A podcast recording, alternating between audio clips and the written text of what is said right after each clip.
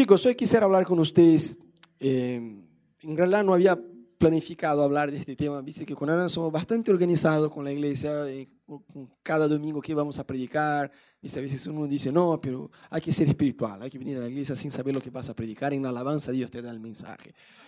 Eh, ok, pues hay gente que funciona así, eh, ya nos pasó eso, eh, pero también creemos que el Espíritu Santo puede ah, soplar algunas cosas con anticipación, ¿no? Pero esta no estaba en el calendario, el mensaje que les voy a dar hoy, eh, no era algo que de antemano habíamos planificado, pero en la semana sentí que eh, era mejor hablar de lo que yo realmente sentía que Dios quería comunicar en lugar de simplemente ser rígido y seguir lo que estaba en el calendario.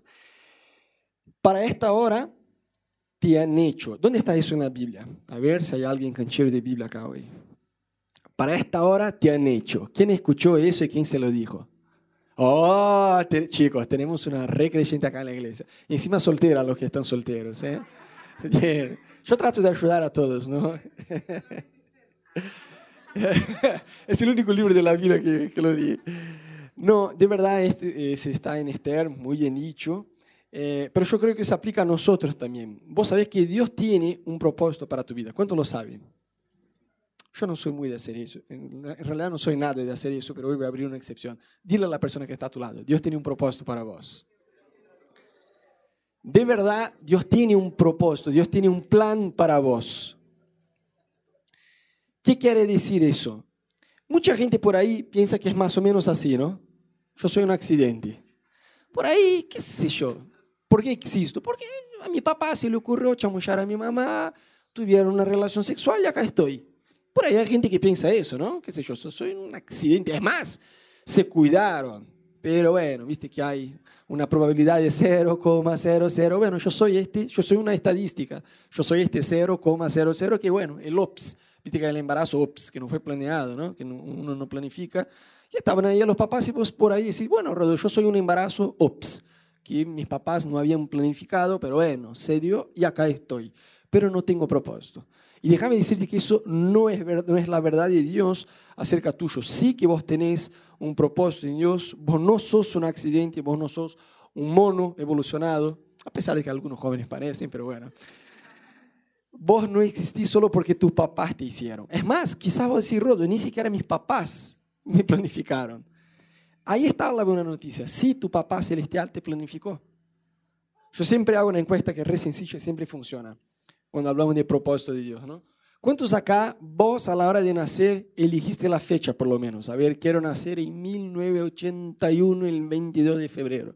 ¿Cuántos? ¿Cuántos acá eligieron la fecha de tu nacimiento? ¿Cuántos acá eligieron tu sexo? A nadie, ¿está bien? El color de los ojos, la familia, la nacionalidad por lo menos. A ver, ¿cuántos acá dijeron, sabes qué? Quiero nacer en Venezuela, quiero nacer en Argentina. ¿Cuántos acá eligieron tú por lo menos el país en que ibas a nacer? ¿Alguien? Bueno, la familia, por lo menos, por Dios, eligen algo. La familia eligieron. Si tenía pelo largo, si tenía pelo... ¿Cómo es el tema? Nadie eligió. Vos no elegiste absolutamente nada de eso. ¿Sabes por qué? Porque vos no te hiciste a ti mismo. Dios te hizo. Y eso es parte del combo, llamemos de combo, ¿no? Plan de Dios. Dios tiene un plan y no es como una, un lunfardo de iglesia, ¿no? Dios tiene un plan para ti. Viste que los cristianos como que desarrollamos un idioma nuestro en la iglesia, ¿no? Bendición, hermano, la paz. Y hablamos en un lenguaje tan celestial que la gente no nos entiende. Y muchas veces, no, Dios tiene un plan. Cualquier, cualquier cosa que no tenemos la respuesta, decimos, ¿no? El hermano dice, che, me echaron del trabajo, era el trabajo de mi sueño, yo estaba orando hacía cinco décadas y me apareció el trabajo, entré y en una semana me echaron. Y el otro no sabe qué decir, bueno, Dios tiene un plan. Viste que Dios tiene un plan, se vuelve como, no sé qué decirte, entonces Dios tiene un plan. Pero de verdad Dios tiene un plan, pero no en este sentido. pero no en este sentido que lo usemos como un fardo cristiano sin sentido. De verdad, Dios tiene un plan, Dios te planificó para que vos no solamente existiera, sino cumpliera todo lo que Dios ya había planificado. Viste que muchas veces, ¿cuántos acá ya leyeron el libro eh, Una vida con propósito del pastor Ricky Warren? Chicos, los que no leyeron, pecadores, no, no lo puedo creer. De verdad, mira que el libro, quien lo escribió es Ricky Warren, que es un pastor yankee, El tipo ni siquiera escritor era cuando escribió el libro, era un pastor que sintió algo de la parte de Dios, escribió el libro y se volvió el bestseller por cinco años, incluso entre los libros de los inconversos, no es entre los creyentes. New York Times, cinco años seguidos, el mejor bestseller que había. Ya era mejor porque era bestseller, no mejor y best. Acá está el profesor de inglés para corregirme. Pero bueno, ustedes agarraron la idea. ¿Por qué fue cinco años seguidos el mejor libro entre los no cristianos? Porque tenía algo de la parte de Dios ahí, que habla respecto al propósito y el plan de vida para nosotros. Y en una de las primeras páginas hay una frase de un ateo reconocido, uno de los más conocidos, ¿no? que dice, a menos que se admita la existencia de Dios. El tipo era ateo, no admitía, pero el tipo estaba predicando una gran verdad bíblica aún siendo un ateo, ¿no? A menos que se admita la existencia de Dios, la cuestión que se refiere al propósito de la vida no tiene sentido. Directamente no tiene sentido. Uno puede tratar de inventar, hacer lo que quiera, poner el propósito de vida en tu carrera, en tu trabajo, en tu familia, en lo que vos quieras, pero no podemos inventar nuestro propósito de vida. Porque a menos que se admita la existencia de Dios, porque toda nuestra existencia tiene que ver con la existencia de Dios. El propósito de Dios para nuestra vida tiene que ver con su plan, no con el nuestro. Y a mí me encanta porque en Efesios 1.4, fíjate lo que dice, Dios nos escogió en Él antes de la creación del mundo, para que seamos santos y sin mancha delante de Él. No sé cuántos de ustedes ya tuvieron la sensación, digamos así, de no ser elegido. Viste que la Biblia muestra cosas así, ¿no? Judas se suicidó y tenían que elegir un otro discípulo, estaban entre dos. Uno fue elegido y el otro no.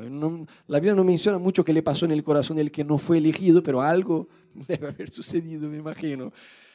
No sé a cuántos de ustedes ya te pasó, los chicos se van a identificar mejor, ¿no? Se arma un equipo de fútbol en el colegio y hay dos ahí que son más grosos, que son más cancheros con la pelota y dice, bueno, nosotros elegimos. Entonces, bueno, ¿quién arranca eligiendo? Bueno, yo quiero a Andrés, yo quiero... El... Y ahí vos te vas quedando ahí, hay un gordito más y vos, y vas a bueno, que me ligan a mí por lo menos antes del gordito. ¿no? Y dices, bueno, yo quiero el gordito. Y bueno, vos te quedás como... Ni siquiera te mencionan cuando vos sos el último, que bueno, los que sobró, como venite, ya sabés cuál es tu equipo. Ni siquiera mencionan tu nombre, ¿no? Yo me acuerdo que yo aprendí una gran lección en el colegio. Yo siempre fui un desastre con el fútbol, pero yo era este tipo eh, que molestaba a la gente porque me gusta jugar el fútbol, pero no lo sé. Ves que cuando uno, en Brasil hay un término que llama pereba, cuando es un desastre, no, no jugás nada. Por lo general, los perebas no le gusta, porque saben que son malísimos. Yo sé que soy malísimo, pero disfruto un montón. Entonces, yo era el tipo no solo que quería jugar, sino que yo quería elegir los equipos. Y bueno, yo había repetido un par de años, entonces como que yo le pegaba a los chicos y no me dejaban hacer, entonces por lo menos tenía esta ventaja. Y yo me acuerdo que una de las veces tenía que elegir y aprendí una gran lección sobre no juzgar por la apariencia. Había un tipo que no era gordito, era, se había tragado cinco gordos, era bastante gordo. el tipo era enorme y al final él se quedó como, bueno, el gordito que se queda por último, nadie lo conocía, y el tipo me dijo, yo estoy en tu equipo, no entendí, yo, o sea, miré, ¿no? Pensé, no, me prefiero como uno menos en lugar que vos, ¿no? Dice, no, no, no, vos estás en el del otro. Y digo, bueno, bueno, y ellos arrancaron. El gordito agarró la pelota, pasó por todo el equipo, hizo un gol. Yo no, no, eh, mi equipo, está en mi equipo. Yo aprendí una gran lección sobre no juzgar. Pero más allá de eso, no sé cuántos de ustedes ya se sintieron así, como bueno, Dios puede elegir al otro. Yo siempre digo que peor que no recibir algo de la parte de Dios. No sé, viene una reunión y hay un profeta, gente teniendo palabra de Dios. Peor que no recibir una palabra de Dios es cuando la persona a tu izquierda recibe, a tu derecha recibe, el que está detrás tuyo recibe, el que está frente tuyo recibe, y parece como que Dios pasa así como que no te ve así. Pero ¿y yo? No sé cuánto ya le pasó. Solo, yo tenía un amigo en Brasil que tenía una estrategia. Cuando venía alguien con don de profecía, venía con una chaqueta como amarilla, pero como si hubiera pilas ahí. Así yo decía, no es así que funciona, pero bueno, el tipo como casi tiene una bandera ahí, ¿no? Como, fíjate, acá estoy. Pero muchas veces tenemos una sensación como, qué sé yo, a la gente le toca un buen empleo, una buena familia, eh, servirle a Dios, tener oportunidades en el ministerio, y a mí, qué sé yo, me toca el hoy más que nada del hoy, no sé por dónde estoy yendo, voy como que por inercia en la vida. Pero este versículo dice que Dios nos escogió en Él antes de la fundación del mundo. Gente, es uno de los versículos más locos que hay en la Biblia. Porque no es solo que la Biblia dice que Dios nos escogió en Él, dice antes de la creación del mundo. O sea, antes de que Dios hiciera la naturaleza, los montes, los caballos, los animales, lo que fuera, dice la Biblia que Él te escogió para que seamos santos y sin mancha delante de Él. Entonces, más allá de que Dios me haya elegido, Dios me eligió con un propósito que yo no ayudo mucho. no le ayudo, no le doy una mano con eso. No, no sé cuántos de ustedes, yo cuando leí, bueno, Dios, desde antes de la fundación del mundo vos ya quería algo que yo no te puedo dar. más o menos así. Porque la sensación que yo tenía era, ¿cómo fallo? Muy seguido voy pifiando con Dios. Pero más allá de que Dios te eligió, también dice la Biblia en Salmo 139, 16, tus ojos vieron mi cuerpo en gestación, todo estaba ya escrito en tu libro, todos mis días se estaban diseñando, aún que no existía uno solo de ellos. Entonces, el versículo anterior, fíjate que esos son dos versículos que vos no te puedes salir de este lugar con este concepto de que no sos elegido, que sos el último que sos elegido. El versículo anterior vimos que Dios nos eligió en Él antes de la fundación del mundo. Es decir, Dios soñó con vos antes de que vos existieras. No me están entendiendo. Dios, el creador de todo el universo, soñó con vos antes de hacer el mundo. Y es más, planificó cómo iba a ser tu vida. ¿Viste sé cuando a usted ya se le ocurrió una idea de quedarse millonario, hacer un negocio, no sé. Y vos tuviste la idea y perdiste el sueño y te quedaste en la cama como así, ¿no? Y agarraste un papel y, y saliste a... ¿A cuánto ya le pasó? Algo, no, no puede ser que solo, solo yo pensé que iba a ser el próximo Steve Jobs. Alguien ya, ya tuvo un momento de inspiración. Seguramente ustedes ya tuvieron una idea, un proyecto, algo que te motivó a punto de vos decir, ¿sabes qué? Me duermo hasta más tarde, no importa, agarro un papel y una, y ahí voy escribiendo. La Biblia muestra el versículo anterior que Dios tuvo la idea. Voy a hacer Irene. Y después planificó. Y ella se va a dormir en la reunión de oraciones. Pero dice la Biblia que Él tiene un libro y ahí puso todos nuestros días. Entonces, más allá de eh, desear tenernos, hacernos, Dios también planificó cómo iba a ser nuestra vida. Y hay, yo siempre digo que todo lo que Dios hace tiene un propósito. Viste que muchas veces en las iglesias tenemos muchas ideas, ¿no? vamos a hacer eso. ¿Y por qué? No, porque es copado, porque a los jóvenes les gusta. ¿Y, ¿Y qué más? Si no hay un propósito, debemos hacer las cosas con propósito. Vemos varios personajes en la Biblia que cumplieron el propósito de Dios. Un tartamudo, mira cómo Dios es gracioso, ¿no? Dios tiene un pueblo que está su pueblo ¿no? está como esclavo en Egipto. Dios quiere liberar. Va a bueno, Dios va a levantar un líder canchero que hizo un curso de oratoria en Israel, re canchero. No, Dios levanta un tipo que es un tartamudo, que no sabe hablar. Y dice, bueno, vos, Moisés, va a liberar mi pueblo. Dios usó un tipo viejo como Noé para mantener el futuro de la humanidad por la obediencia de un hombre. Por suerte no era un tipo obediente y temente a Dios, por eso estamos. ¿no? Así que cuando llegues al cielo, después de saludar a Jesús, andate a saludar a Noé. gracias, Noé, gracias porque fuiste fiel. Si no, listo. Y dice la Biblia también de Abraham que Dios lo usó no solo para bendecir a su familia, a su vida, sino que a través de él iba a bendecir todas las naciones de la tierra. O sea, vemos un montón de personajes bíblicos que cumplieron el plan de Dios para sus vidas. Esther es una de ellas. Hoy vamos a hablar un poquito de Esther. Entonces, por ahí vos decís, pero Rodo, yo tengo una duda. ¿Cómo saber si un sueño es de Dios o no? Y yo no te estoy hablando de estos sueños que uno se duerme y sueña algo, porque viste que hay cristianos que son raros, cualquier cosa, Dios, una revelación. El tipo come cinco choripanes antes de dormir y sueña con un árbol colorado y que viene un pájaro y dice, bueno, el pájaro en la Biblia, eh, la paloma, el colorado, la creación de Dios y hace toda una cosa que va a decir, wow, bueno, este necesita liberación ya. No estoy hablando de esta clase de mistificar todo y espiritualizar todo. Estoy diciendo un sueño como un deseo, algo que te da ganas, algo que arde en tu corazón, que vos decís, yo tengo algo dentro mío, yo tengo ganas de hacer eso, pero no sé si es de Dios. ¿A cuánto ya le pasó? A todos, ¿no? No hay una respuesta sencilla para eso. ¿Quién soy yo para decirte si es o no es de Dios? Eso es algo entre vos y Dios. Pero yo creo que una buena forma de empezar a descubrir es preguntarse si va a beneficiar a otras personas o solamente al soñador. Si no, pero mi sueño es tener un barco re lindo, cinco autos, una quinta, hacer bastante guita. Y yo no te voy a decir que Dios no puede estar en eso. Dios como un padre, a Él le encanta darnos las cosas. Si este es tu sueño, amén, Dios te bendiga, no te estoy juzgando ni criticando, tranquilo.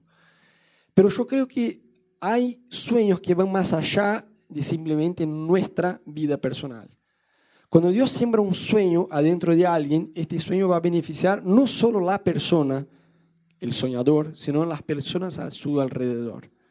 Entonces, una buena manera de identificar y discernir si un sueño viene de Dios es preguntarse, ¿eso va a bendecir solamente a mí y a mi familia o va a bendecir a más personas? Porque si bendice solo a mi persona, y ni siquiera a mi familia a veces, es un sueño egoísta. Es muy probable que Dios no esté en eso. Es más, cuando es un sueño de Dios, por ahí te va a costar para bendecir a otros. Va a decir, uff, pero eso no me parece tan copado soñar así. Pero el resultado sí es. Y viste que muchas veces es complicado avanzar con este tema porque vivimos en una época donde hay una fuerte persecución en contra de los cristianos, ¿sí o no? Todos vemos eso, ¿no? Todos los días en los noticieros, en la prensa y todo más. Y vemos eso desde los tiempos bíblicos. Es decir, si uno mira los discípulos de Jesús, a mí la verdad que me impresiona eh, que hay gente a un nivel de, de incredulidad tremenda de creer que Jesús no resucitó. Porque yo digo, fíjate, es sencillo, ¿no? La historia está en la Biblia, inclusive hay libros más allá de la Biblia que como que eh, dan la misma data, ¿no? Eh, los tipos a la hora que atraparon a Jesús huyeron, no fue solo Pedro, todos huyeron. Dice que uno estaba envuelto en un, como si fuera una sábana y salió desnudo, porque desnudo pero libre. Prefiero salir desnudo corriendo en lugar de estar con ropa atrapado y que me cuelguen ahí en la cruz como lo hicieron con Jesús. No, no, no, no, no. Yo trato de huir. Todos abandonaron a Jesús, todos. Es más, dice la Biblia que eh, habían dos discípulos que sabían por el contexto, Juan y Pedro, que seguían desde lejos. ¿Cuál era el propósito de la distancia?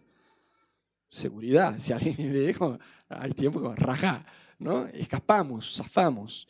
Pero vos ves un Pedro antes y vos ves un Pedro después.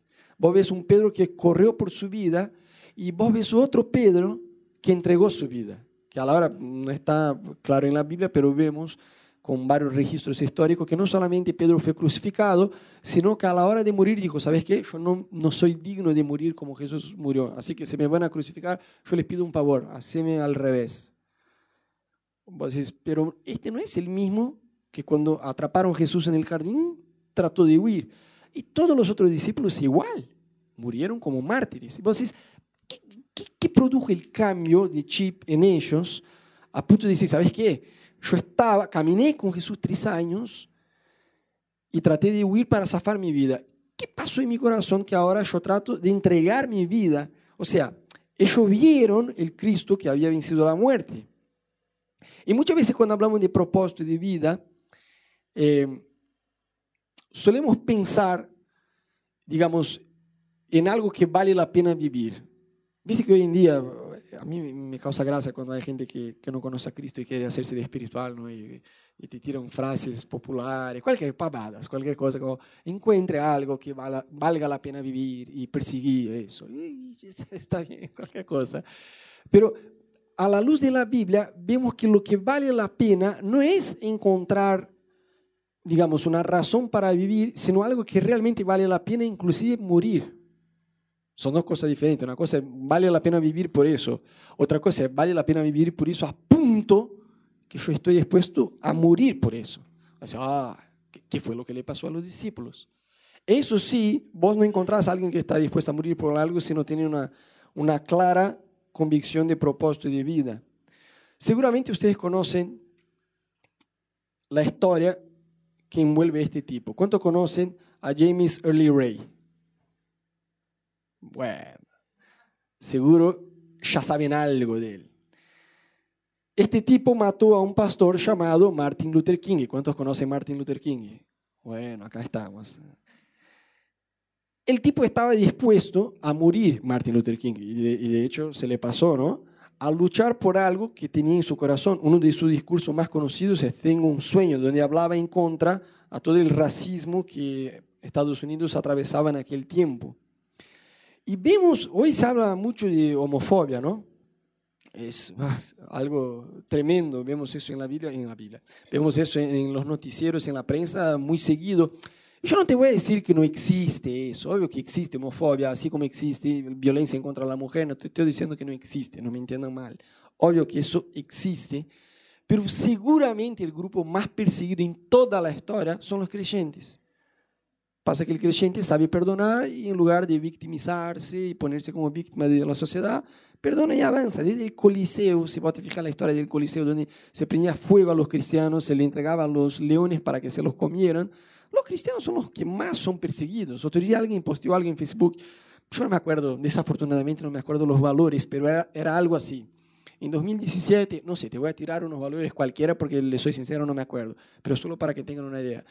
En 2017, no sé, 5.000 homosexuales murieron por el simple hecho de que eran homosexuales. Y al lado estaba, en 2017, 100.000 cristianos murieron por el simple hecho de que eran cristianos. Vos decís, pero ¿cómo vas a comparar 5.000 con 100.000? No se puede comparar, pero la prensa se enfoca en los 5.000 y encima trata de como que inflar ¿no? los números, exagerar los números. Entonces, vos por ahí pensás, no, pero eso es qué sé yo, en países como Asia, donde hay musulmanes y gente más radical. Nosotros vivimos en Argentina, acá no pasa eso. Ah, no. Noticia de esta semana, ahora fresca, el Centro Cristiano de Avivamiento en Resistencia, ellos sufrieron un ataque de pañuelos, de los pañuelos verdes, ¿no? 25 personas fueron ahí y literalmente agarraron a trompadas a los miembros de la iglesia. Pues, ¿y qué hicieron? Nada, era una iglesia. Pero esta gente que se para, que habla de eh, la lucha contra del odio, pero se para frente a la iglesia o pega a la gente, iglesia, basura, basura, la dictadura, y escupen en la cara de la gente. Es así, persecución religiosa. No es algo que pasa solamente allá, en África, en Asia, en otros lados. Pasa acá también, es igual. Si tienen tiempo, después fíjense Marcelo Nieva, es un tipo que está sirviendo en la Asociación Bautista de Córdoba.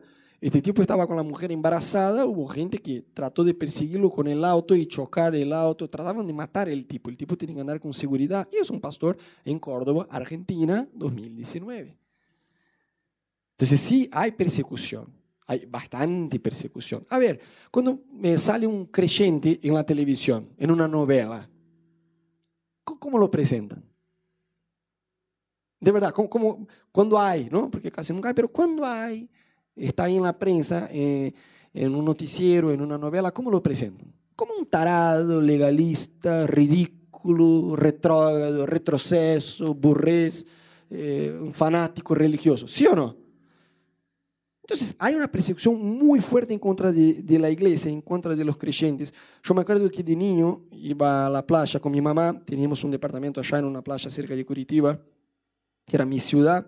Y yo me acuerdo de una chica, cuando yo, no sé, tenía ocho años, yo tenía una remera que era de un grupo evangelístico, y la chica me miró, miró la remera y dijo, vos sos creyente. Pero el creyente era como así, lleno de prejuicio, ¿viste? Como, vos sos creyente.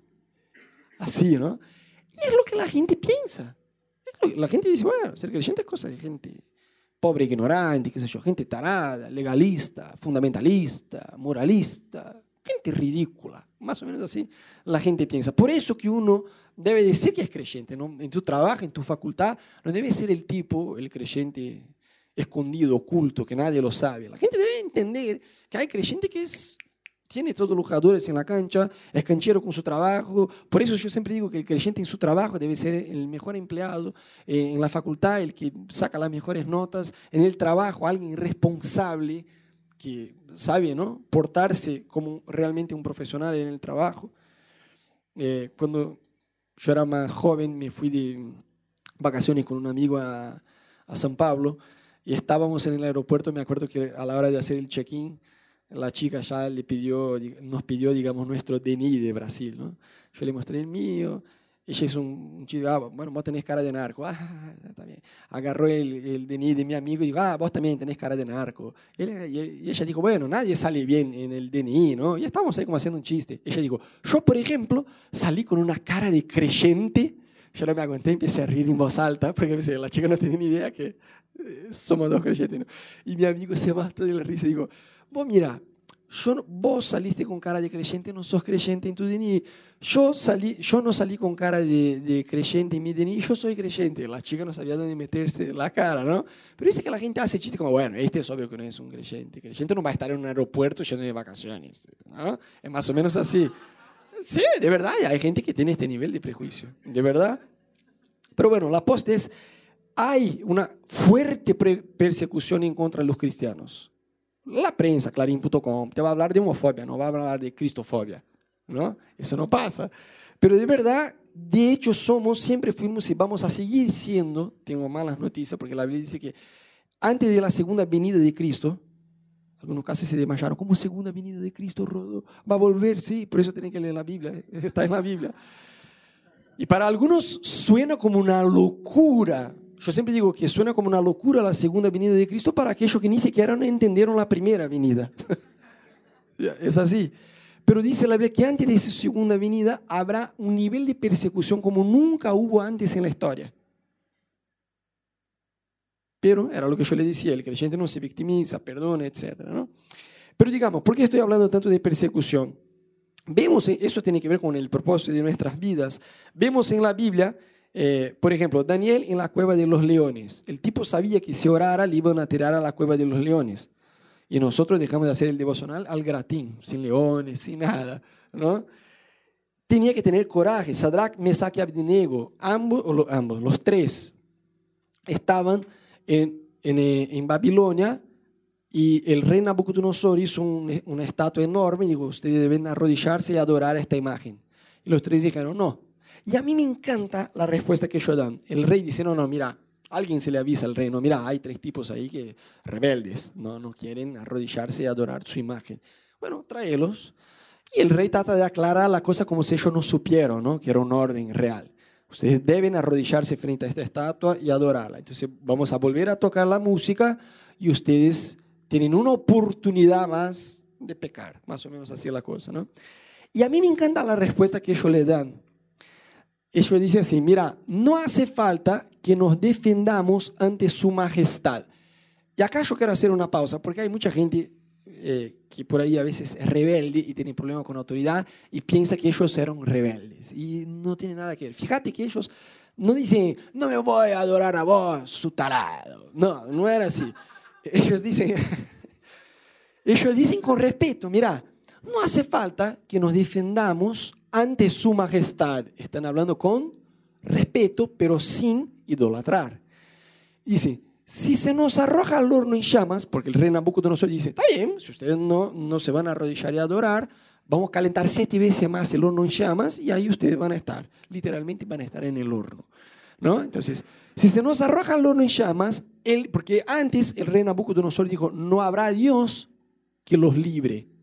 Y ellos dijeron, mira, aunque pase eso, el Dios a que servimos puede, no dice que va, dice puede librarnos del horno y de las manos de su majestad. Majestad de vuelta, con respeto, pero como mi Dios está por encima de vos. Pero aún, eso me encanta, porque dice que hay cristianos que es condicional. Yo voy a diezmar si me prosperas. Yo perdono si las cosas me van bien. Yo soy, y le ponemos condiciones a Dios. Ellos no, mira. Pero aún si nuestro Dios no lo hace así, sepa usted, majestad, que no honraremos a sus dioses ni adoraremos a su estatua. Ah, Nabucodonosor se volvió siete veces peor, ¿no? Calentó el horno siete veces más, los tiraron ahí, ustedes ya saben la historia, Dios lo libró y hizo un gran milagro, ¿no? Jesús estaba ahí con ellos. El tipo miró, no tiramos tres pibes ahí, ahora hay cuatro. Y ellos salieron y lo único que se había quemado eran las cuerdas, sus ataduras. Nada más. Salieron libres, liberados. Pasó milagro. Y a mí me encanta porque eso me ayuda a entender un poquito, un poquito mejor de la historia de la reina Esther, porque ellos también estaban en este contexto de cristofobia que siempre existió desde aquel tiempo. La historia de la reina Esther, ella era parte del pueblo de Dios. Viste que desde Deuteronomio vemos Dios dando alertas a su pueblo. Mira, si ustedes me obedecen, las cosas le van bien. Si ustedes no me hacen caso y son rebeldes y me desobedecen, las cosas le van mal. La gente obedece y después pasa a rebelarse, las cosas van mal. Se arrepienten, Dios es misericordioso y entra en una novela mexicana que se repite vez tras vez, capítulo tras capítulo, es siempre igual. Llega un punto que decís, pero no sean torpes, ya como que no aprendieron y lo mismo se nos pasa a nosotros. Entonces, después que el pueblo de Israel pecó tanto, Dios dijo, ¿sabes qué? Voy a permitir que el enemigo venga y los lleve cautivos. Y el pueblo de Israel se dividió en dos, en dos grupos, ¿no? El norte y el sur. Y un grupo de ellos se fue a Babilonia como esclavos y Esther está entre este grupo. Y ahí el rey de Persa, se llama rey Asuero, dice la Biblia que este tipo tenía una reina que se llamaba Basti o Basti, no sé cómo se pronuncia, Basti. Eh, y dice la Biblia que el tipo hizo una gran fiesta que duró por seis meses exponiendo su reino a toda la gente y en la última semana como que abrió para que cualquier persona, desde la persona más importante del reino hasta la persona más insignificante del reino, el tipo más con menos influencia, participara de la fiesta y ahí tenía como un tenedor libre del rey, ¿no? Tenía el mejor vino a la voluntad, a, gusto, a quien quiera, cuanto quiera. Me imagino que se llenó de borrachos ahí, ¿no? mira, el vino del rey al gratín, cuanto yo quiera, bueno, buenísimo. Y dice la Biblia que en un determinado momento el tipo ya estaba medio borracho, bastante alegre, y dijo, ¿sabes qué? Llama a la reina Basti. Basti, Basti. Bueno, llama a mi mujer, más fácil, simplifiquemos. Que la reina venga con la corona que yo quiero exponer su belleza frente a la gente. Y ella estaba haciendo una otra cosa para, para las mujeres adentro del palacio. Y el tipo envió, a mí ya me llama la atención al inicio de la historia, porque el tipo envió siete empleados para buscarla. Você, pero hace falta siete. Digamos, tu esposa, ¿no? Manda un mensajero ya está. Vos sos el rey. Y la mujer dijo, ¿sabes qué? No quiero ir. Y fue una afronta a la autoridad del rey tremenda. El tipo se amargó mal, llamó a sus consejeros, que eran gente más cercana a él, para decir, mira, ustedes que saben todo de leyes y todo cómo funciona acá, ¿qué hacemos con esta mujer? Porque yo ya no sé más qué hacer, yo que soy el marido no sé qué hacer. Y ellos dijeron, mira, en realidad ella no le faltó con el respeto solamente a vos que sos el rey, ella le faltó con el respeto a todos los hombres del reino. Porque ahora imagínate qué va a pasar si todas las mujeres, y ellas se van a enterar, viste que el chisme ya corría suelto desde aquel tiempo, ¿no? Todas las mujeres se van a enterar, como ella no te hizo caso y se faltó con el respeto con vos. Fíjate qué va a pasar con todas las mujeres de la casa. Van a decir, bueno, si la reina hizo, tomemos el ejemplo. Y, y ellos dijeron, vamos a tener un gran problema. Entonces, a ver qué te parece, rey. Nuestra idea es que vos hagas un decreto, una sentencia de que jamás ella volverá a verte y que ella no va a ser la reina. Está bien. Y así hicieron y la reina Basti o Basti, la esposa del rey Asuero, dejó de ser la reina del imperio persa. Y pasa que en eso sus consejeros dijeron, mira, ahora vos tenés que elegir una otra reina. Entonces se, hicieron un, concurso, como si fuera una, vamos a traducir a nuestra realidad, una Miss Persa, ¿no? como hay Miss Universo, Miss Colombia, Miss Argentina. Bueno, había una Miss Persa. Ellos juntaron todas las mujeres jóvenes, vírgenes, hermosas de aquel tiempo para que se presentaran frente al rey Asuero. Y en este combo de mujeres estaba la futura reina Esther. Y Esther era judía, ella era huérfana y había sido adoptada por su tío Mardoqueo, que también era judío de la tribu de Benjamín. Y el tipo orientaba a ella, mira, ella estaba por un año, fíjate que las mujeres es impresionante, cuando vos lees Esther, dices, el diálogo eterno que las mujeres tienen con el espejo ya está en la Biblia hace dos mil años. Ella tenía una preparación, ¿qué preparación es esta? Por Dios, de un año para presentarse frente al rey, con cremas, peluquero y las uñas. Así que marido, si vos pensás que tu mujer tarda demasiado frente al espejo, tranquilo. En la Biblia tardaban un año, mucho más. Y la Biblia muestra que, bueno, eh, varias mujeres se presentaron frente al rey y en este proceso ella fue elegida como su reina porque el rey se enamoró de ella mal. Pero a pedido de orientación, bajo la orientación y los consejos de su tío, que en realidad era su primo, ¿no? Y la adoptó como si fuera una hija, Mardoqueo, dijo, mira, sabiamente él dijo, no digas a nadie de dónde venís, cuál es tu nacionalidad, de dónde sos. Vos, respecto a eso, no le digas nada absolutamente a nadie. Y la Biblia muestra que ella se eh, pasó a ser la reina del reino, ¿no? Y la Biblia muestra que había dos eunucos. ¿Cuántos, saben, cuántos no saben que es eunuco? Mejor. ¿Cuántos saben? ¿Cuántos están en duda si no quieren levantar la mano? Así, así con la cabeza. Está bien. Eunuco, viste que los reyes de aquel tiempo, está mal eso, ¿eh? La Biblia menciona, pero no aprueba. Viste que hay gente que a veces, no, pero está en la Biblia, el rey tenía varias mujeres. No es todo que la Biblia menciona, que la Biblia aprueba. ¿Está bien? Bueno, está bien aclarar eso. Este rey ni siquiera creyente era, era de la Babilonia, tenían otros dioses y todo. Él tenía un harén. Harén era una casa con muchas esposas. Si una ya te da trabajo, imagínate una casa así, ¿no? Debería tener varias tarjetas de crédito por ahí colgadas. Y la Biblia dice que eh, Esther pasó a ser parte de su harén y ahí, bueno, tenía un hombre o hombres que cuidaran a estas mujeres, que cuidasen a estas mujeres pero eran hombres castrados, pobres tipos. Y ahí eh, viene la palabra eunuco. Eunuco era un tipo, un hombre castrado por, por la guerra, por, qué sé yo, por un juicio, por algo que le pasó. Y estos tipos, justamente porque estaban castrados, no hace falta aclarar más, cuidaban a las mujeres, ¿no? porque no podían literalmente hacer nada. Y los tipos estaban ahí cuidando y habían dos que estaban enojados con el rey. Y el tío de Esther siempre iba a ver cómo ella estaba en este harén, cómo la estaban cuidando, qué le pasaba, qué sé yo. Iba al palacio, ¿no? Y estaba frente al palacio en la puerta. Y el tipo escucha dos eunucos que estaban enojados contra el rey Azuero, tratando de asesinar al rey. Entonces, cuando Mardoqueo se entera, llama a su prima, que en realidad el tipo lo había adoptado como si fuera su hija, y dice, mira, avísale al rey que fulano y fulano están tramando un asesinato y lo van a matar. Ella avisa al rey, el rey se entera, descubre que de hecho era verdad, que no era un chusmerío cualquiera, que era verdad, y mataron a los dos tipos.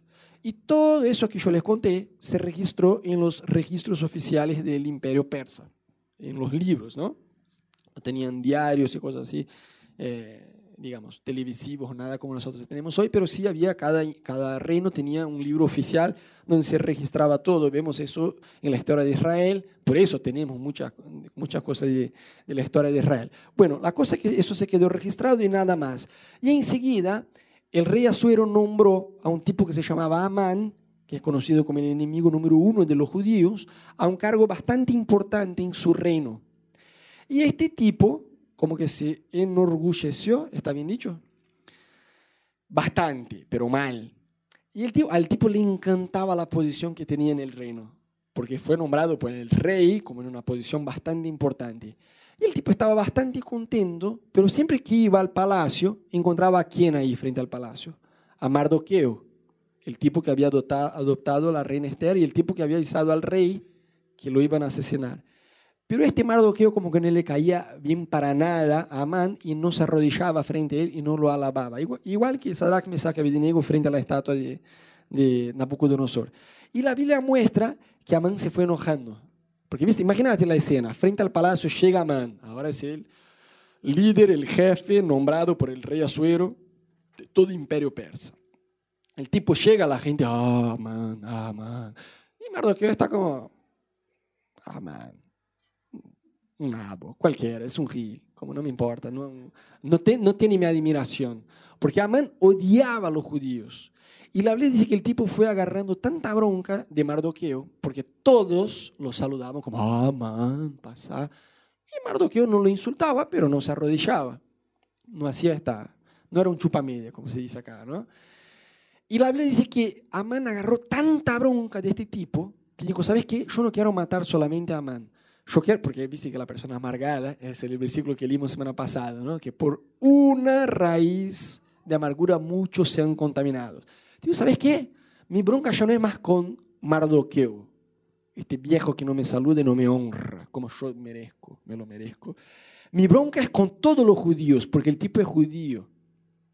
Entonces Amán hizo un plan para convencer al rey Asuero de asesinar todo todos los judíos. Entonces el tipo, para hacerla corta, se presenta frente al rey y dice, mira, tenemos un problema. Hay un grupo de gente que está acá en nuestro país, que ellos son de otra cultura, tienen otras leyes, no le hacen caso al rey, dice que el tipo quiere matar a, toda esta gente, pero trata de convencer al rey, entonces la manipulación era profesional. Y eso va a ser un problema para nosotros. Entonces, si al rey le parece, si al rey, no, el tipo está tirando la idea, pero si al rey le parece, como tiene otras culturas, otras leyes y encima no, no nos hacen caso, eh, deja que yo resuelva eso. Yo puedo matarlos. Y es más, eso no te va a costar nada porque yo estoy dispuesto a pagar. Mira el nivel de amargura que el tipo tenía. El rey dice, Amán, tranquilo, guarda tu plata, no hace falta que pagues. Yo te doy acá un permiso para vos hacer lo que vos quieras con esta gente. Porque había convencido el rey que la gente era un, era un problema, ¿no? Entonces el tipo da un anuncio oficial de parte del gobierno diciendo, mira, todos los judíos en una fecha muy pronta vamos a matarlos a todos ustedes y encima nos vamos a quedar con sus cosas, con sus pertenencias. Y ahí vos decís, terror, pánico en, el, en todo el pueblo. Y todos los judíos se pusieron a llorar, a orar, una desesperación total. Y uno de ellos, que era Mardoqueo, el tipo que había adoptado a la reina Esther, ya se acuerdan, ¿no? Recién hablamos de eso. El tipo viene y busca a la reina Esther y dice, mira, vos viste todo lo que pasó, le mando un mensajero a través de él, ¿no? Para hablar con ella. Nos van a matar a todos, vos tenés que ir y hablar con el rey. Y Esther dice, mira, avisale a Mardoqueo cómo funciona la cosa. No es que, a pesar de que yo soy la reina, no puedo entrar así y hablar con el rey. Si cualquier empleado, sea hombre, mujer, lo que sea, se presenta frente al rey sin que el rey haya llamado, lo matan. No sea que el rey por misericordia extienda su cetro de oro a esta persona y la perdone. En otras palabras, Esther estaba diciendo, mira, yo entiendo el problema, pasa que si yo trato de hablar con el rey, me pueden matar. Y ahí, de ahí viene la frase que empezamos la prédica diciendo, para esta hora te han hecho, que Mica dijo, ¿no? Canchera. Ahí Mardoqueo dice a ella, mira, yo entiendo, pero no pienses vos, a mí me encanta, vamos a leer eso porque está muy bueno lo que Mardoqueo le dijo a ella. Mira la respuesta, en otras palabras era, mira, estamos en problema, vos que sos la reina, habla con el rey para salvarnos. Esther le contesta, si trato de hacerlo, por ahí me matan. Entonces Mardoqueo dice, no te imagines que por, por estar en la casa del rey serás la única que escape con vida de entre todos los judíos. Si ahora te quedas absolutamente callada, de otra parte vendrán el alivio y la liberación para los judíos, pero tú y tu familia, la familia de tu padre, perecerán. ¿Quién sabe si no has llegado al trono precisamente para un momento como este?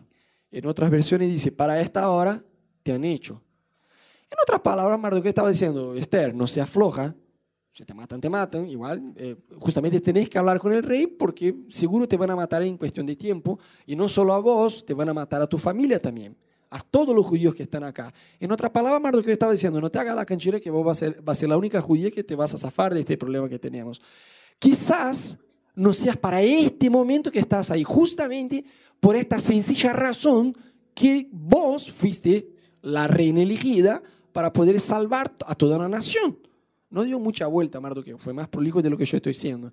Y por suerte, Esther le hizo caso. Él dijo, ¿sabes qué? Está bien. Entonces, hacemos lo siguiente. Yo voy, pero ustedes traten de ayunar.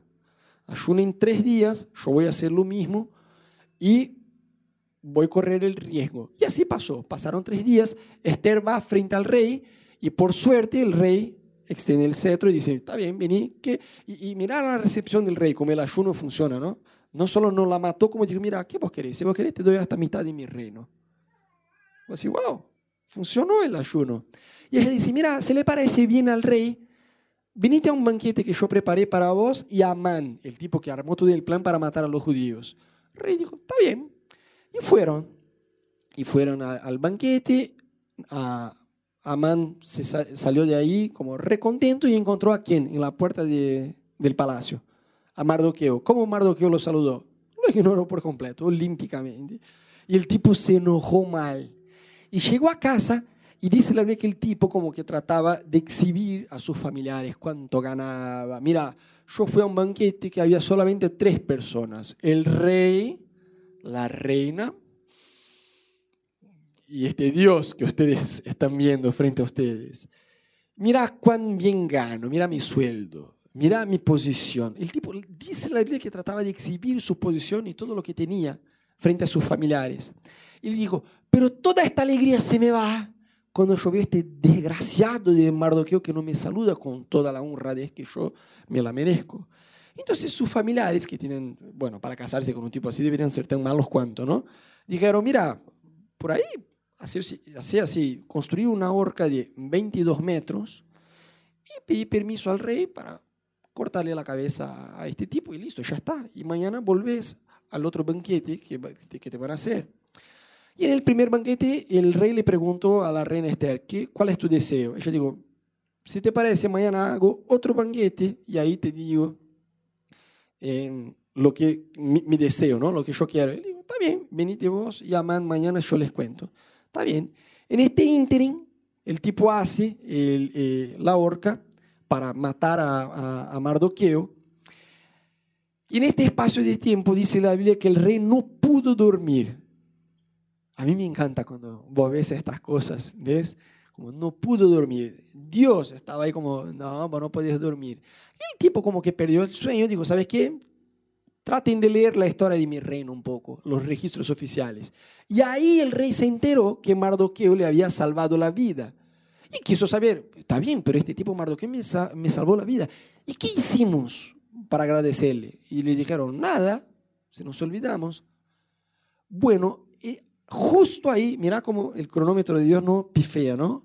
Justo ahí estaba entrando en el palacio quién? Algunos están dormidos. Amán. ¿Y por qué Amán estaba entrando? Para pedir el permiso para ahorcar Mardoqueo. Entonces en este momento el rey y sus oficiales escucharon ruido y dijeron, ¿quién está por ahí? Dijeron, Amán, dile que entre. Y el rey le preguntó, de una ya, ni siquiera lo saludó. Amán, dime una cosa. ¿Qué el rey debe hacer a un hombre que quiere honrar? El tipo ya estaba allá en las nubes, pensó, es mi oportunidad, ya sé que soy yo, ¿qué más va a ser? Estamos, ayer estábamos en el banquete, la reina, el rey y yo. Hoy de vuelta. Y ahí me pregunto, obvio que soy yo, no hace falta aclarar. Y el tipo como que puso en la indirecta, como se hacía de todo como, ya sé que soy yo, pero voy a fingir que no lo sé y voy a pedir todo lo que mi alma desea. Y mirá cómo el tipo era nabo, fíjate. Esther 6, de 7 a 9. Para el hombre, la respuesta de, de Amán al rey, ¿no? Para el hombre a quien el rey desea honrar, que se mande traer una vestidura real, mira, tenía todo el aparato, ¿no? La ropa real, que el rey ya haya usado. Un caballo con que haya montado y que lleve en la cabeza un adorno real la vestidura y el caballo deberán entregarse a uno de los funcionarios más ilustres del rey, o sea, no era cualquier empleado, para que vista al hombre. O sea, ni siquiera él se iba a poner, no, que alguien me vista. Iba a ser así, ¿viste?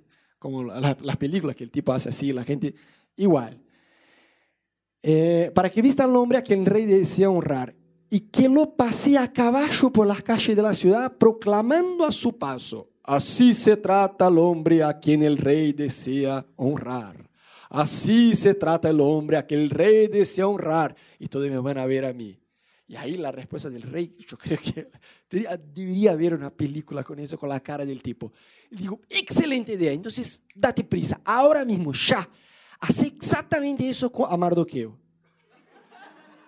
Y Macrati dice, no, mi relajo te viene a pedir para ahorcarlo en una horca de cargo. No, la horca, llevar al caballo. Yo le di idea, peor, tengo que hacer lo que yo.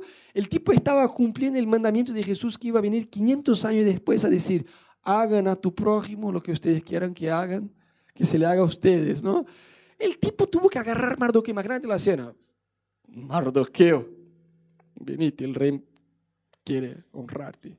Y el tipo puso, y, yo me imagino la escena, el tipo casi llorando, poniéndola, y confuso, como, ¿por qué el rey me está pidiendo eso? Yo quería matar a este tipo y está poniendo la ropa y sale por toda la ciudad, casi llorando, gritando. Todo.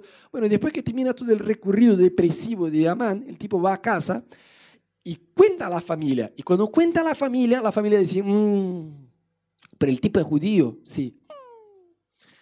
Entonces estás en el horno. La familia como que tardó un poco para entender que estaban en el horno, porque eran su familia, ¿no? Está en el momento de divorciar. Si no, ¿sabes qué? Chao, no quiero nada con vos. Digo, mm, si es un judío, si el tipo es judío, este es solo el principio de tu fin, pero era de nuestro fin, que deberían decir, ¿no? Porque toda la familia...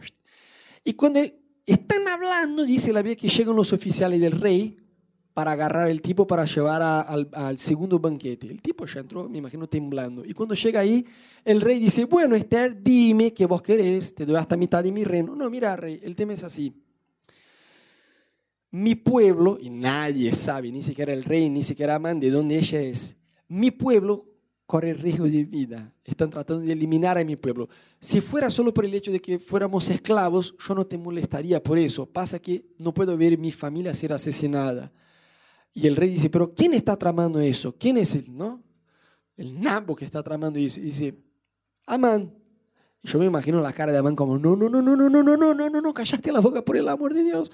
Dice que el rey se enojó tanto que se fue al jardín, porque estaba como, yo lo mato ya al tipo.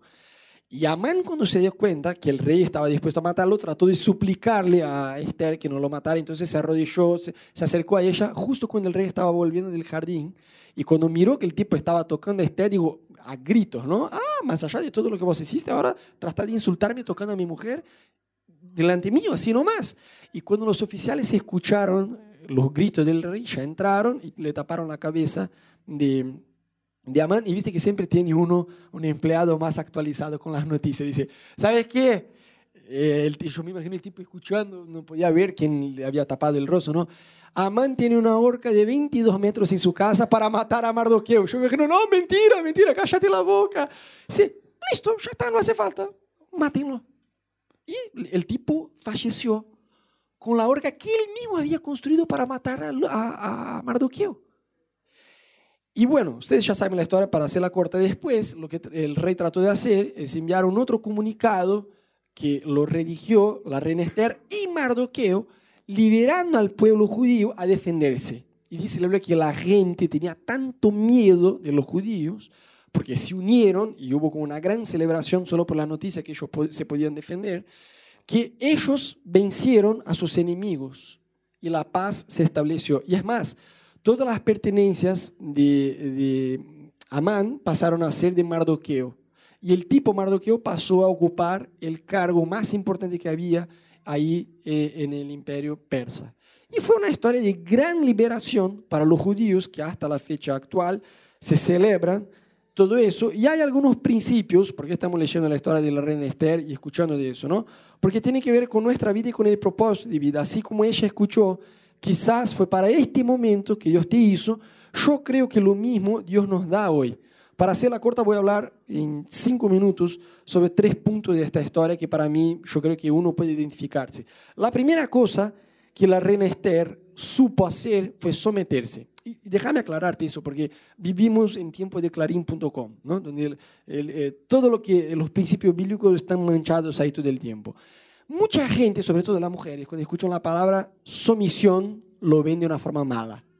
Yo me acuerdo que cuando nos casamos, un tío de Ana, que era inconverso, no sé si te acuerdas de eso, vino muy lindo todo, lo, lo, de las bodas y todo, pero eso de sumisión, olvídate, Ana, eso es un retroceso, porque tiene una idea equivocada. No, la gente mira a sumisión como si fuera un esclavo, una suerte de semi-esclava del marido. Y no es eso que la Biblia enseña. Sumisión es algo bueno, no te hace ser menos que el otro. Si vos te fijas en la Biblia, el concepto de sumisión la gente tiene este concepto equivocado que es algo de ser menos. Yo te pregunto, ¿el Espíritu Santo es menos que Jesús? ¿Sí o no? No, Jesús es menos que Dios Padre. Y en la Trinidad hay sumisión. Dios Padre envió a Jesús que envió al Espíritu Santo. Listo, ya está. No es ser menos. El concepto de sumisión que Clarín.com tiene la prensa y los inconversos tiene que es vos sos menos, no, ser sumiso es un defecto, vos, tenés, vos sos una mujer de actitud, bueno, puedes ser sumisa, vos sos canchera, dale con todo. La gente tiene este concepto equivocado, pero someterse a autoridad es algo muy bueno, es algo muy bueno. Sabes que todos los días yo me tomo el tiempo estoy jugando con Meli, ¿no? Porque yo trabajo desde, casa por la mañana. Entonces, en algún momento en la mañana, entre cambio los pañales y juego con ella, yo la agarro y digo, mírame a mí, mira papá. Y ella me mira, Yo digo, mira, vos sos, y ahí yo hago como una sección, el tiempo de afirmación. Yo, yo le digo, vos sos linda.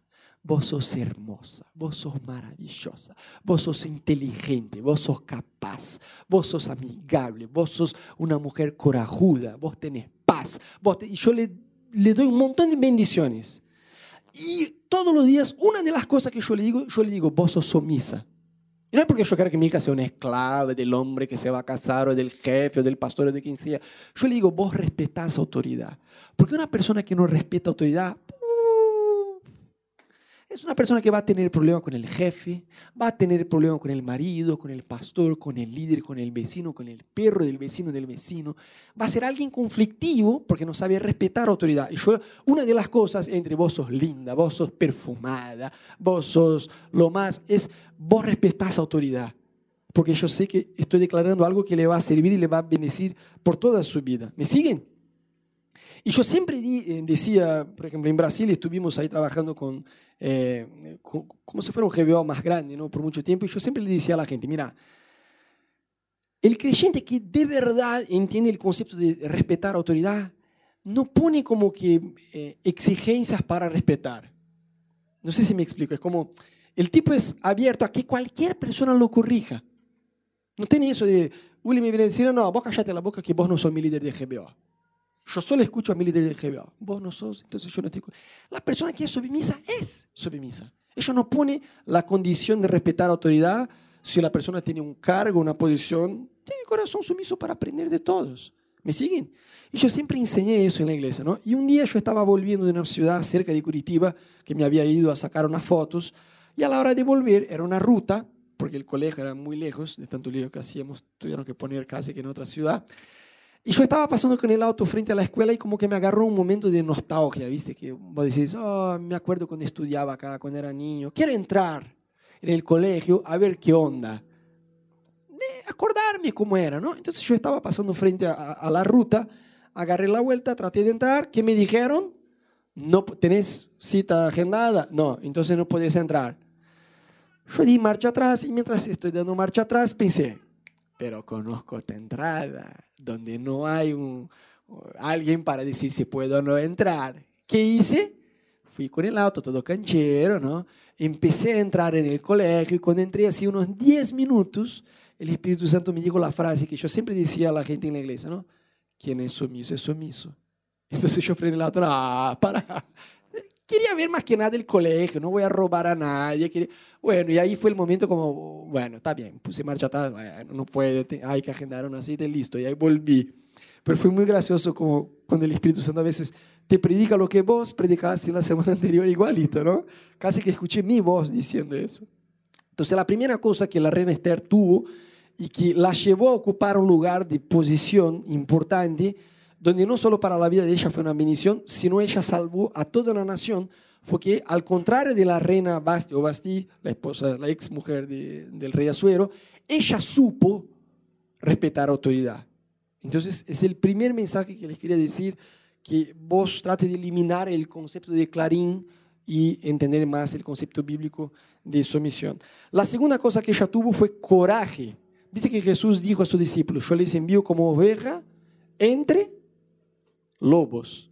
Wow, qué interesante, ¿no? Oveja entre lobos. Uno debe tener coraje.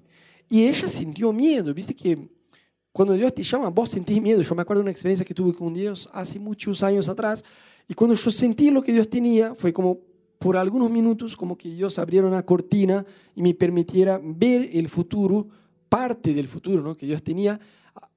Eso me asustó. Y yo me acuerdo que yo gritaba en voz alta, parecía un loco en la iglesia, ¿no? Y yo gritaba en voz alta, Dios, ¿por qué yo? ¿Por qué yo? Y después cuando leí la historia de Moisés vi que le pasó lo mismo. Y dije, qué bueno, no fui solo yo que tuve miedo, ¿no? Muchas veces cuando Dios se revela a vos, puede ser que vos sientas miedo. ¿Por qué? Porque Dios siempre te va a despertar a cumplir el propósito de Él a un nivel que vos vas a depender de Dios. Y muchas veces el propósito de Dios, el, el plan de Dios para tu vida, te da propósito, pero no comodidad. Y muchas veces nosotros buscamos comodidad. Viste, todo este cambio de venir de Brasil para acá, desde el aspecto natural, sería una burrez olímpica venirnos. Porque no es que me ofrecieron un trabajo recopado en relación de dependencia en blanco, con vacaciones, eso, no. Directamente Ana no podía trabajar de médica porque tenía, eh, digamos, eh, tenía que validar su título de médica de Brasil para trabajar acá. La gente le decía, no, pero todos hacen, agarrar el registro de otro médico, vos laburás, te pagan menos, pero igual trabajar de lo tuyo. Y este es el momento que si vos sos un cristiano flojo, dices, ah, está bien, no pasa nada. Pero charlamos y decimos, no, mira, ¿qué Jesús haría? ¿Haría eso? ¿No? Entonces, trabajar dando clases de portugués, de lo que sea, hasta que puedas trabajar como médica para entonces tener la bendición de Dios. Y fue lo que hicimos. Yo trabajé en un call center al principio, ya me había recibido en Brasil de diseñador, daba clases para los empleados de TV Globo en Brasil, para mi currículum era como, yo había llegado al tope de lo que yo deseaba ya y me encontré vendiendo seguro de tarjeta de crédito por teléfono y Ana trabajando de clase de portugués y como recepcionista en un hospital. Y ahí vos decís, pero ¿y la comodidad? No importa, porque tenemos un propósito. Nos quedamos tres años sin auto. O sea, bueno, yo estoy desde siempre. Este es el problema, cuando vos estás desde siempre ya estás acostumbrado. Allá estábamos, yo iba a la panadería en la esquina con el auto y están acostumbrados. Iba al baño con auto, porque ya estaba así con la flojera que tenía. Y cuando vos te encontrás en un súbito con olor a mono a todo lado, y lleno, y que no anda, y que hay paro, y hay colectivo, y vos decís, no, por Dios, Dios, esta parte del plano me habías aclarado muy bien. Yo no había entendido muy bien cuando te dije sí, ¿no? Pero el plan de Dios te da propósito, no comodidad. Entonces yo te pregunto frente a estas dos cosas, sumisión y coraje, ¿estás en el centro de la voluntad de Dios? Y por último, el plan de Dios es algo colectivo, o sea, va más allá de vos y de tu familia. No te estoy diciendo que Dios no puede bendecir a vos y a tu familia, pero vemos claramente en la historia de la reina Esther que el plan de Dios en la vida de ella se cumplió pero bendijo a toda una nación. Y más que bendijo, salvó a toda una nación. Y yo no creo que Dios te llama a vos solamente para, qué sé yo, tener esta visión de, bueno, crecer, ganar plata, recibirme, casarme, tener hijos y un día morir contento y feliz y dejar una buena herencia para mis hijos. Está bien, todo eso es parte, pero va más allá de eso. Yo creo de todo mi corazón que Dios quiere usar tu vida para bendecir a otras familias a través tuyo barrios, ciudades, naciones, cuando vos te expones a la presencia de Dios y decís, Dios, mi vida te ofrezco. Voy a seguir trabajando, obviamente, voy a seguir estudiando, voy a seguir progresando en mi vida natural, con mi familia, tengo sueños, tengo, pero yo estoy abierto a lo que vos querés hacer a través de mi vida. Amén. Entonces, por último, para esta hora, para 2019, Dios te hizo. Entonces, te quería pedir que vos te pongas de pie en tu lugar. Ya estamos por terminar. Yo voy a tratar de ser lo más prolijo posible. Pero quisiera pedirte que por dos minutos, literalmente por dos minutos, que vos te olvides por completo de quién está a tu lado, a tu izquierda, a tu derecha, que vos ahí en tu lugar puedas cerrar tus ojos, abrir tus manos.